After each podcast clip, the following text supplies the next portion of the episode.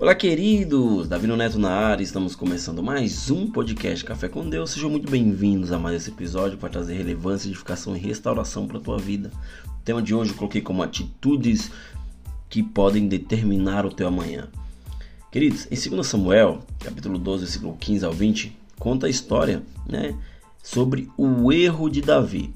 Né? Fala como ele pecou contra Deus, né, como ele pisou na bola e se deitou com a mulher de Urias. Ou seja, Ali, queridos, naquele erro, nasceu um fruto, né? Uma criança que foi gerada pelo erro do rei Davi. Essa criança, queridos, ela adoeceu, né? E depois ela veio a falecer, ou seja, ela morreu.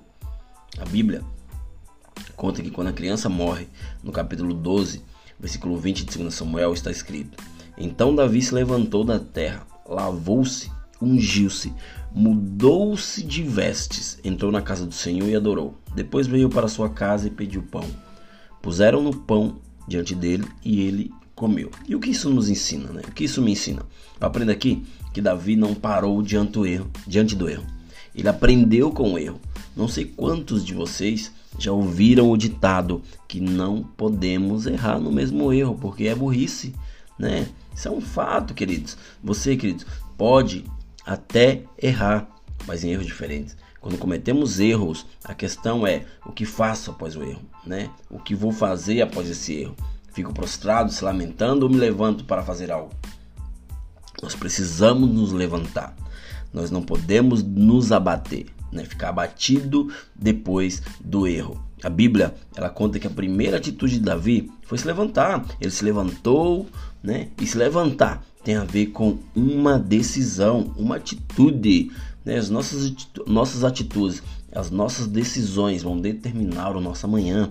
Aceitar as consequências, queridos, do erro e falar: fiz, assumo e agora vou ter que correr atrás das consequências. Todo erro tem consequência, né? Toda decisão errada tem consequência. Toda atitude, né, tomada no calor do momento tem consequência. Acredito que diante dos nossos erros, nós, né, eu e vocês, iremos ficar com feridas, cicatrizes, mas precisamos levantar, né, como fez o rei Davi, e não chorar o leite derramado. Atitudes para voltar, precisamos ter, né, essa atitude para erguer a cabeça, se levantar, porque existe um Deus que está sobre nós, né, e ele não te acusa, ele não é o acusador, ele é aquele que vem é, é, derramar amor sobre a tua vida. Não se sinta sujo pelo erro, mas se levante, né? Davi se lavou. Essa foi a segunda atitude de Davi. Quando falo é, é, é, em lavar, falo de jogar água onde está sujo. Ou seja, existem pensamentos que ainda vão te fazer errar. Jogue água nesses pensamentos. É, elimine tudo e qualquer sujeira que te leve a errar, queridos né? Toda sujeira, todo pensamento mal, todo pensamento ruim que é, é, que vem sobre a tua mente, que vem sobre a tua cabeça, que te faz errar, você precisa jogar água naquilo, você precisa limpar, você precisa se alimentar da palavra de Deus para que essa é, a palavra de Deus venha te limpando, né? Em, em João, capítulo 7, versículo de 38 está escrito: Quem crer em mim, como diz as escrituras, do seu interior fluirão rios de águas vivas. Ou seja, queridos, isso é sensacional. Isso é sensacional. Por quê? Porque esse rio está dentro de você. Você só precisa acessá-lo para ser purificado, né, de todo pensamento ruim, para que todo pensamento ruim venha a ser eliminado de você.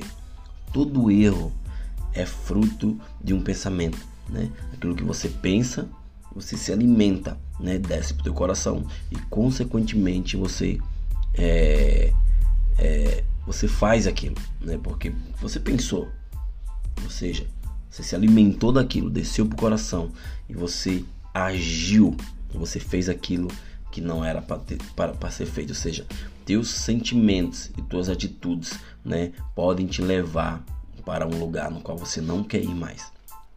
Ou seja, você acaba errando. Errar, queridos, é não acertar o alvo.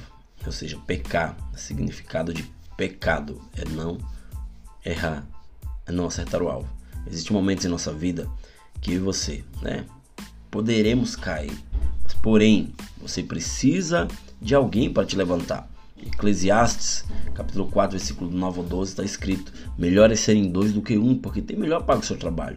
Porque se um cair, o outro levanta o seu companheiro. Mas ai do que estiver só, pois caindo não haverá outro que levante. Também se dois dormirem juntos, eles se aguentarão, mas um só, como se aguentará?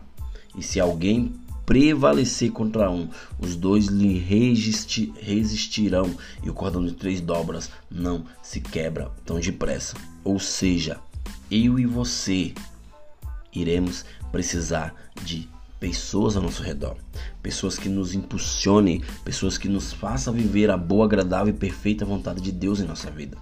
Pessoas, queridos, são como elevador. Umas te levam para baixo e outras para cima. Saiba quem está ao teu lado. Você precisa ter discernimento de todas as pessoas que você se comunica, das pessoas que você anda, das pessoas que estão ao teu lado. Saber disso vai te fazer não errar. E mesmo que você fale, ô oh, Neto, não tenho ninguém que me ajude. Deus quer te ajudar nesse, nesse dia. Deus, ele é o teu refúgio, a tua fortaleza, socorro bem presente na angústia. Se levante, se lave e também se unja. Davi teve essa atitude após errar. Ele se arrepende, né? E passa pelo que passou, né? Ele passa pela angústia, ele passa pelo pranto, ele passa por aquilo que ele passou, né? Mas ele, ele se ungiu, ou seja, ele se ergueu, se levantou. E há momentos na nossa vida, queridos, que temos que tirar a tristeza do rosto e começarmos a nos alegrar. Por quê? Porque Deus está nos dando mais uma chance. Não se lamente, mas tome atitude para recomeçar. Isso vai depender apenas de você. Beleza, queridos? Até o próximo episódio e valeu!